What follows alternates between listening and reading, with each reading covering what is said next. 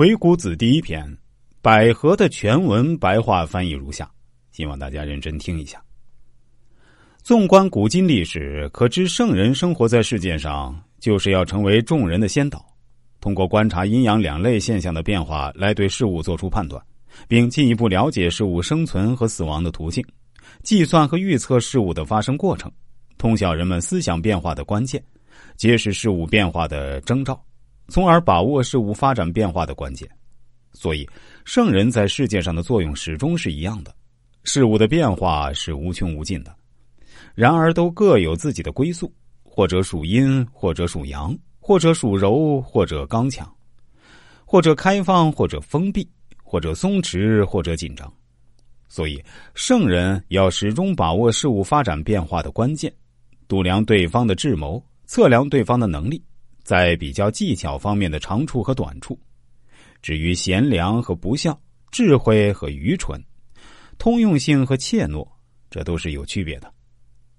所以这些可以开放，也可以封闭；可以晋升，也可以辞退；可以轻视，也可以敬重。要靠无为来掌握这些，掌握他们的有无与虚实。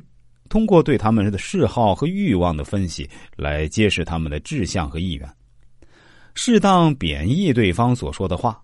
当他们开放以后，再反复考察，以便探查实情，切实把握对方言行的宗旨，让对方先封闭而后开放，以便抓住有利时机；或者开放使之显现，或者封闭使之隐藏。开放使其显现，使困为情趣相同。封闭使之隐藏，是因为诚意不一样。要区分什么是可行，什么不可行，就要把那些计谋研究明白。计谋有与自己不相同和相同的，必须有主见，并区别对待。也要注意跟踪对方的思想活动。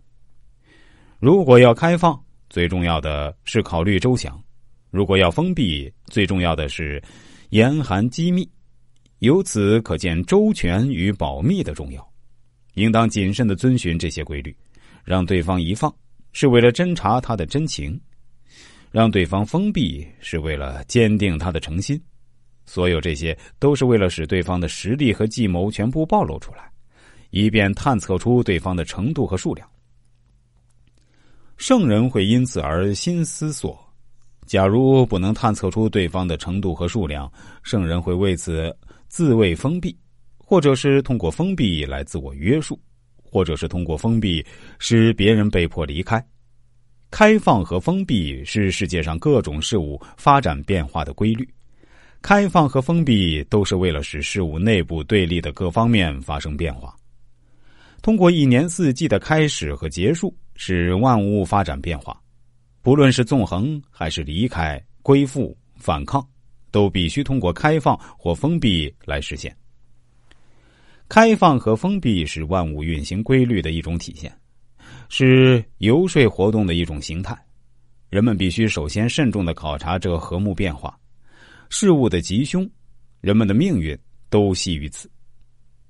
口是心灵的门面和窗户，心灵是精神的主宰，意志、情趣、思想和智谋都要由这个门窗出入。因此，用开放和封闭来把守这个关口，以控制出入。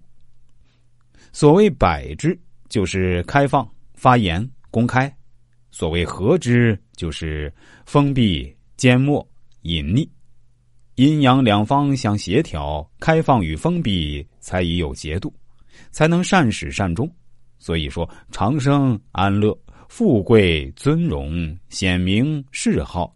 财货、得意、情欲等属于阳的一类事物，叫做开始；而死亡、忧患、贫贱、羞辱、毁弃、损伤、失意、灾害、行路、诸法等属于阴的一类事物，叫做终止。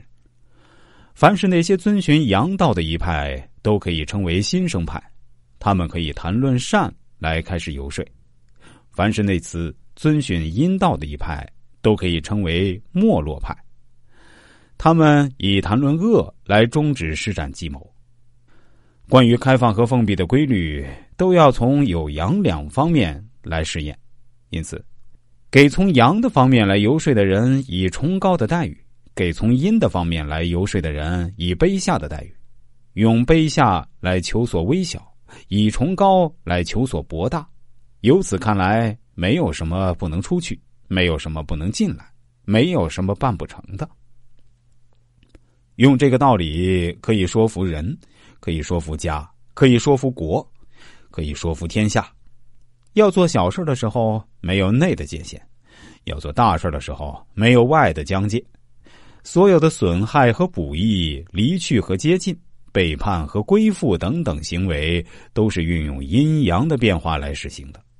阳的方面运动前进，阴的方面静止隐藏。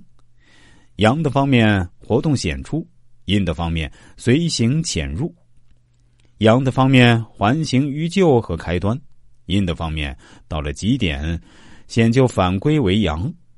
凡是凭阳气行动的人，道德就与之相生；凡是凭阴气而静止的人，开拓热就与之相成。用阳气来追求阴气，要靠道德来包容；用阳气来归纳阳气。要用外来约束，阴阳之气相追求，是依据并契合关闭的原则。